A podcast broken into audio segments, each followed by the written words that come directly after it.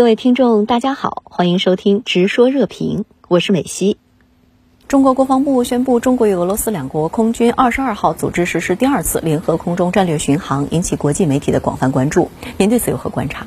十二月二十二日，中俄两国空军在亚太地区进行的第二次联合空中战略巡航已经圆满结束。对于这一消息呢，我想有这么几点观察。第一点就是，这是中俄双方举行的第二次战略巡航。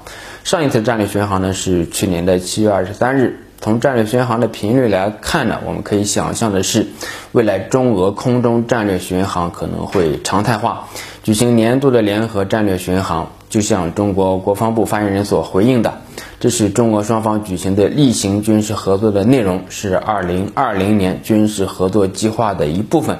其目标呢，就是为了提升两军联合行动的能力，提高两国军队之间的合作水平。我想，惯例化、常态化的联合巡航将成为中俄战略协作伙伴关系的重要的内容。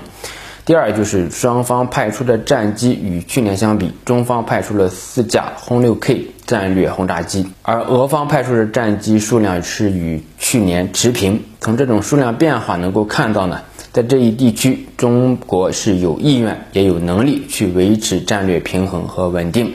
同时呢，中国的国防现代化的进程不断的向前迈进。第三，与去年中俄战略巡航的区域是一样的，就是从日本海到东海的相关的空域。中国国防部的声明表明，中国双方严格遵守了国际法，没有进入到他国的领空。联合战略巡航是中俄双方加强全球战略稳定的重要的举措。我个人认为，全球战略稳定的核心就是全球的。战略核力量的均衡。由于美国的印太战略越来越具有威胁性，越来越具有强烈的军事化色彩，同时呢，北约对于印太地区的介入也会越来越多，无疑威胁到了亚太地区的战略稳定和平衡。中俄两国秉持的是不结盟的原则，因为中俄战略合作不针对任何第三方。但是呢，中俄合作战略协作是上不封顶。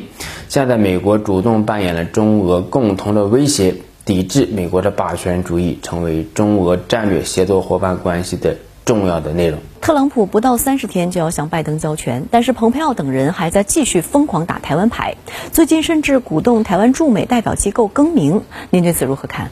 对于最近一段时间美国政府打台湾牌的伎俩，我想到了前些年的一部小品。卖拐，特朗普政府就是向台湾当局卖拐，既赚了钱，又能够让台湾死心塌地地服务于美国的利益。在大选结束之后呢，特朗普推翻大选结果的前景是越来越渺茫。而美国对华政策似乎进入了酒醉后的狂欢。一方面呢，台湾当局成为美国武器装备的接收站，姑且不论价格如何、性能如何，美国的其他政府部门也没有闲着。蓬佩奥领导的国务院不断的在外交方面挑战一中原则，炒作台湾驻美代表机构的名称。企图在外交上牵制中国大陆，但是台湾从中也得不到任何的好处。相反呢，大大增加了台海局势失控的风险。对美国来说，台湾只是一枚无需付出太多成本的棋子；但是对台湾来说呢，这是要命的事情。台湾对于美国猛打台湾牌的做法，似乎陷入了斯德哥尔摩综合症的陷阱里面，匍匐于美国之下。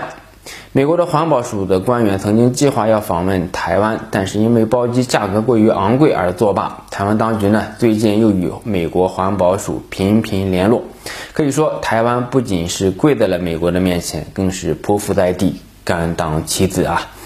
台湾问题是美国遏制中国的一张牌，而最近呢，特朗普政府所剩不多的任期里面，美国政府通过了一系列的涉华的法案。美国的国务院、国土安全部、商务部等部门近乎是无底线的挑战中国的底线。对于特朗普政府最后的疯狂，中方进行着有理有利有节的反制，避免中美关系失控翻车。同时呢，特朗普试图或者是意图给拜登政府挖坑设陷，增加中美关系改善的难度。但是呢，特朗普政府也恰恰是在给拜登制造政治的筹码。拜登可能会有选择的与中国进行博弈，而前提呢就是全面的评估特朗普对华政策。所以现在美国对华政策以及中美关系进入了非常微妙的时刻，中国与美国的现任政府以及后任政府之间形成了复杂的关系，这对于中国外交、对美政策来说是非常大的考验。而甘当特朗普政府棋子的台湾当局呢，也可能在日后是左右为难。